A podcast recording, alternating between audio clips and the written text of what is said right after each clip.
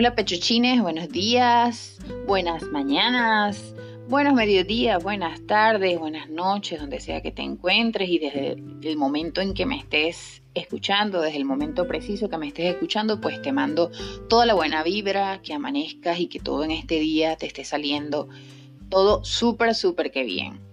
Hoy en mi podcast de Cuentos de la Pechochina vamos a hablar, ya vamos a ponernos un poco más serios en el, en lo que vamos a discutir el día de hoy, vamos a hablar sobre ese trabajo ideal, el trabajo ideal. ¿Qué hay que hacer en esta vida para tener el trabajo ideal?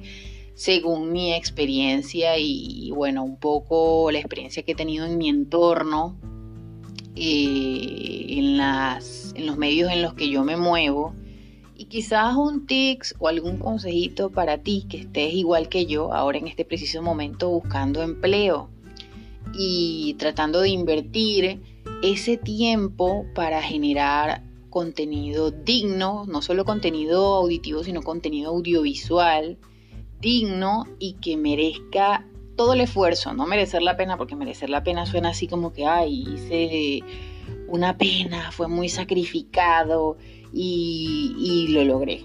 En algunos casos sí, en otros no tanto. Pero bueno, hoy les quiero decir que realmente cuando tú deseas obtener un trabajo ideal, no necesitas tanto esfuerzo. No necesitas tanto esfuerzo si usas la inteligencia. Si realmente usas las cosas para lo que debe ser. Por ejemplo, a mí un coach una vez me dijo en una de esas charlas motivacionales donde yo asistí, me dijo una vez, y eso es muy cierto, lo que no se dice no existe o lo que es igual, lo que no se dice no se vende. Hoy día con todo este tema de las redes sociales, del Instagram, del posteo de imágenes, de tantas cosas, pues la gente cree que por mostrarse sexy chic, que dice mi marido, por mostrarse de alguna manera más jocoso, eso genera contenido. Sí genera contenido, sí genera audiencia, sí genera atención, pero ¿Qué tipo de, atención quieres tú a nivel profesional o a nivel de que la gente te tome quizás en serio? Hoy día existen todavía muchos tabús respecto a eso. Y aunque hay personas que quizás, eh, a pesar de, que lo, de lo que aparentan, muestran realmente seriedad, muestran profesionalidad, eso no significa que tú debas estar por allí mostrando ese tipo de contenido. Realmente no necesitas llegar a ese tipo de, exhibiciones para lograr tus objetivos. Yo siempre he pensado que la inteligencia mata cualquier foto eh, un poco subidita de tono. Siempre lo he pensado. Y siempre he pensado que la gente debe ser lo más natural que pueda. Tú no puedes andar por la vida imitando o queriendo moldear el patrón de alguien. Yo valoro mucho lo que es la autenticidad y me ha ido muy bien usándola. Realmente me ha ido muy bien. Te cuento una experiencia cortita. Eh, para los que me conocen, para los de mi grupito, pues saben que yo soy una persona eh, bajita, soy una persona de, poca estatura, mido 1,55 a lo mucho.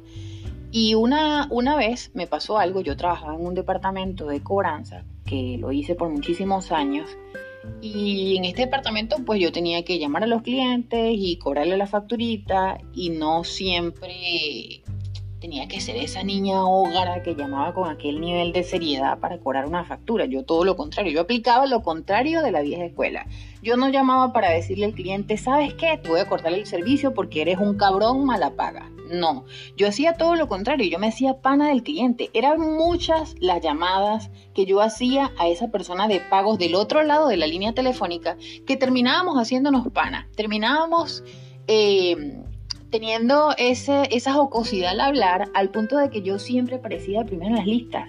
Yo siempre tenía buena gestión de cobranza y resulta que a mí me iba súper bien, pero no era por un tema de que yo era una cobradora o grau que amenazaba. Claro, habían sus otros casos que no había risita que valiera ni jajaja, había que cortarlo porque ya el tipo no te quería pagar, pero habían casos donde sí habían sus, sus excepciones y yo me lo disfruté muchísimo. Y recuerdo una vez que me pasó entre tantas llamadas que hacía, pues yo tenía un cliente siempre fijo al que yo semanalmente tenía que llamar para ver con cuánto contaba yo esa semana, porque de alguna manera yo proyectaba mi cash flow eh, para ver qué tenía que pagar la tesorería y qué tenía que eh, pagar de nómina, de impuestos, lo que fuese.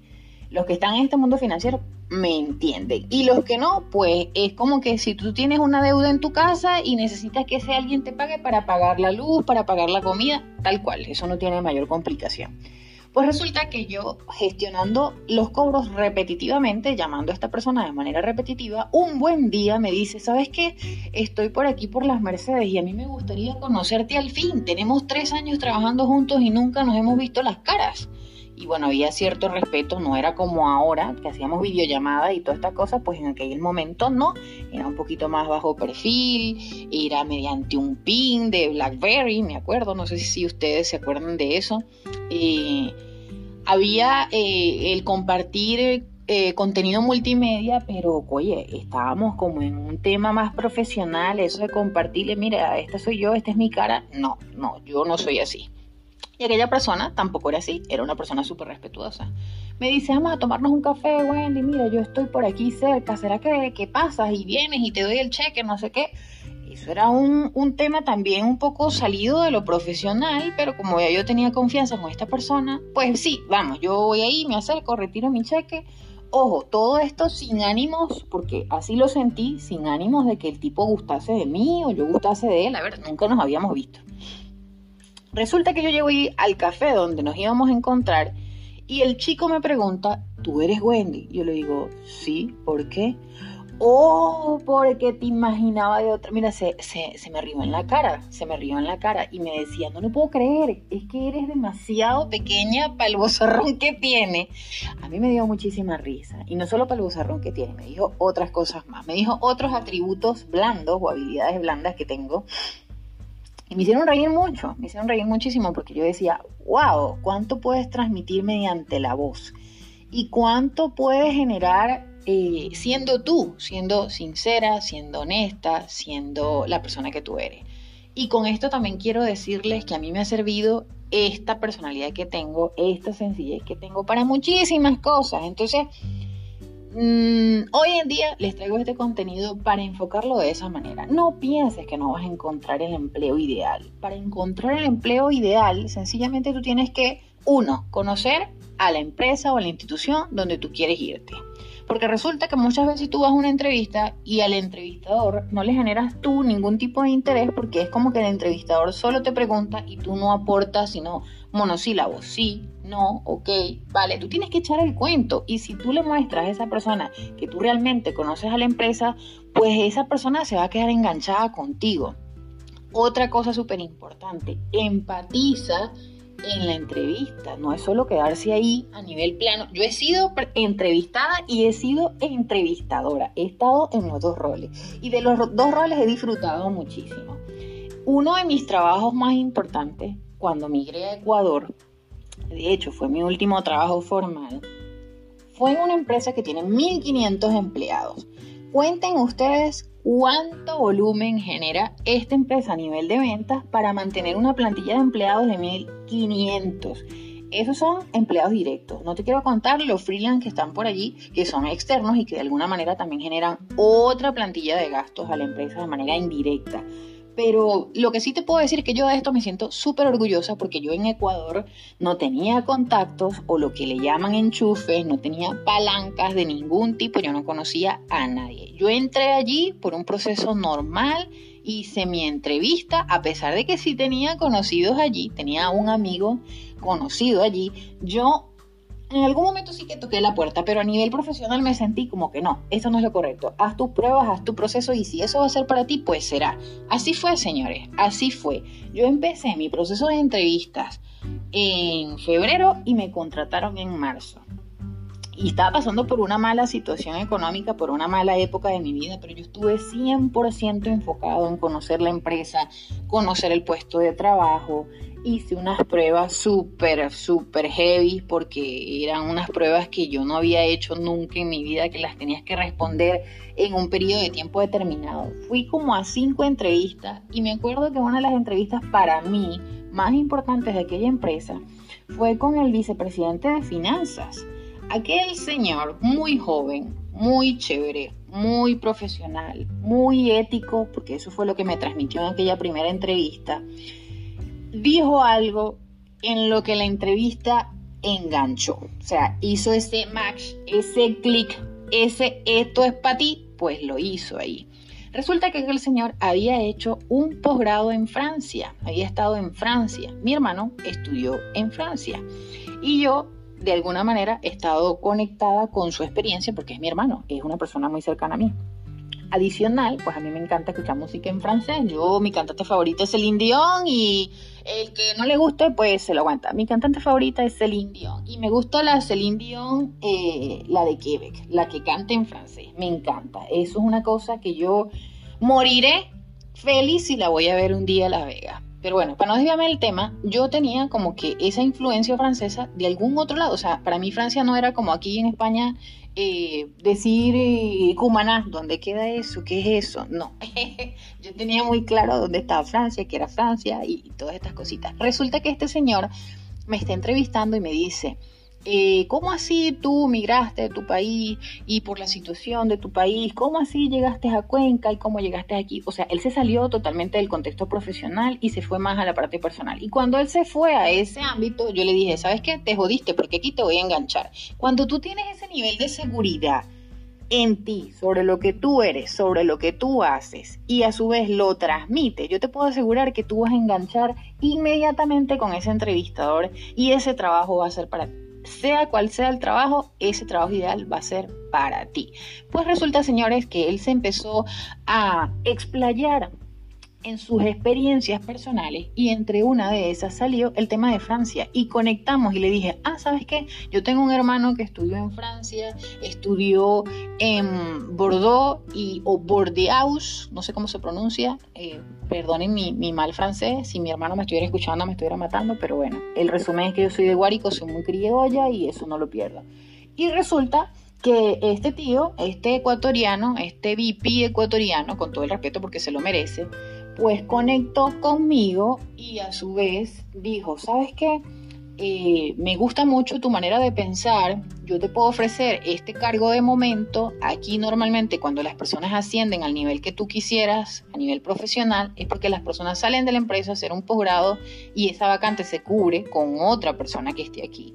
Pero esto es el ciclo, esto es lo que hay, te animas a trabajar con nosotros, si eso es lo que tú deseas, pues yo te doy la oportunidad. Así, tajante, sincero, en ese momento. Yo salí de ahí como Will Smith en la película, eh, en la película esta de ay, ¿cómo se llama? En busca de la felicidad, pues así salí yo. Cuando Will Smith sale de ahí, del Wall Street, en, el, en, en la terraza, en la mezanina, que sale, está en la multitud y dice, este es mi momento de felicidad, pues así salí yo de ahí, señores, porque no les quiero contar todo lo que estaba pasando eh, a nivel económico en ese momento. Fueron, fue una época de bendición, fue una época de concentración, fue una época donde yo le di gracias al universo, a Dios, a quien fuese que me estuviese escuchando eh, eh, mi agradecimiento porque me lo ocurre, como dicen aquí en España, fue algo muy sacrificado, pero no fue algo sacrificado de sudor, fue algo sacrificado de intelecto, de inteligencia, de lectura, de concentración, de oración. Y yo pienso que la gente debe irse enfocada más por ahí, por el esfuerzo sano, porque también veo, he escuchado mucho últimamente que la gente encuentra trabajo mostrando el culo, mostrando esto, mostrando aquello, y eso por no hondar un poco más en lo que realmente pasa, que ustedes obviamente lo saben. Y también es algo de lo que yo me siento muy orgullosa como venezolana, como madre soltera que fui hasta hace poco, como mujer trabajadora que empezó a trabajar desde muy chiquitica. Todo en esta vida es posible. Eh, aquí, por ejemplo, en España hay un dicho que dice, tú crees mucho en cuentos de Yuppie. Los cuentos de Yuppie es como que a veces los latinos creemos mucho en cosas imposibles o irrealidades. Pues no, señores, no hay realidades que tú no puedas cumplir si te concentras. Todo en esta vida lo puedes encontrar. El trabajo ideal para mí está ahí afuera, está buscándome ahí afuera y no nos hemos conectado aún. Pero yo estoy trabajando para ello. Yo todos los días eh, actualizo mi LinkedIn, actualizo mis perfiles de mi currículum, actualizo las páginas en las que tengo que estar no perdiendo el tiempo en pendejadas, porque yo no pierdo tiempo en pendejadas, yo trato de cultivar mi mente en lo que más puedo y sigo gente que como yo tiene esa búsqueda y esa esas ganas ahí insaciables de conocimiento. Yo no soy experta, como se los digo siempre, no soy la mejor, pero yo desde mi experiencia les puedo decir que sí se puede, que sí se puede. Hay tantísima gente compitiendo contigo que para resaltar tú tienes que hacer un poco de, esfuerzo y salirte de lo común, salirte de la cotidianidad. Si eres una persona que tiene una naturalidad especial, pues mostrarla, porque hay gente, hay mucha gente que quiere ser eh, borrego y siguen modelos y siguen a los demás. No seas un borrego, no seas más del montón, no seas más del rebaño, saltes esa ovejita negra independiente en términos, en términos laborales, esa ovejita negra que va construyendo nuevas cosas, generando nuevas cosas, sé una persona motivadora a que los demás lo hagan según tus criterios, porque hay muchos criterios, hay muchos patrones, habrá gente que le gusta hacerlo de la manera fácil, habrá otra gente que le gusta hacerlo como yo, de manera organizada, de manera inteligente.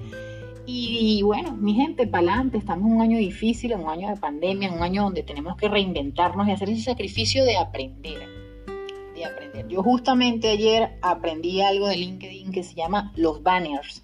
Son esos cintillos eh, que salen en la parte de atrás de tu foto en la presentación de tu bio, de tu bio, perdón, y en la parte de abajo hay algo que se llama extracto. Pues ayer me tomé un tiempo y decidí entrar allí y pulirlo, ponerlo bonito, ponerlo de acorde a mis colores. Tampoco soy de las personas que piense que porque estudié una carrera debo ser aburrida y plana. No, yo soy de las que piensa que si tú te gusta el verde, por ejemplo, a mí me encanta el verde, te gusta el rosa, te gusta el azul, pues plásmalo allí plásmalo en esa presentación de bio, que eso yo estoy segura, yo que soy tan visual y tan, bueno, yo soy un poco de todo, eh, auditiva, visual, soy más auditiva.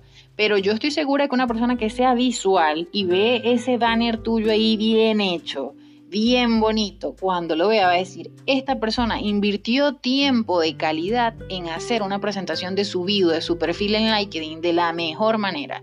Así que te invito a que te sacrifiques un poco y busques ese sueño, ese trabajo ideal para ti que está a la vuelta de la esquina. Y con esto, mis pechuchines, le dejo el contenido perfecto. Por ahí voy a dejar unos spoilers del capítulo inicial. Cuando lo estaba grabando, tenía Pancho ahí ronroneándome y no me dejaba grabar el episodio de hoy. Se van a reír muchísimo. Que les vaya muy bien, que Dios los bendiga, que los lleve en bendición y que tengan toda la mejor vibra para el día de hoy. Saludos, mis pechuchines, los quiero un montón.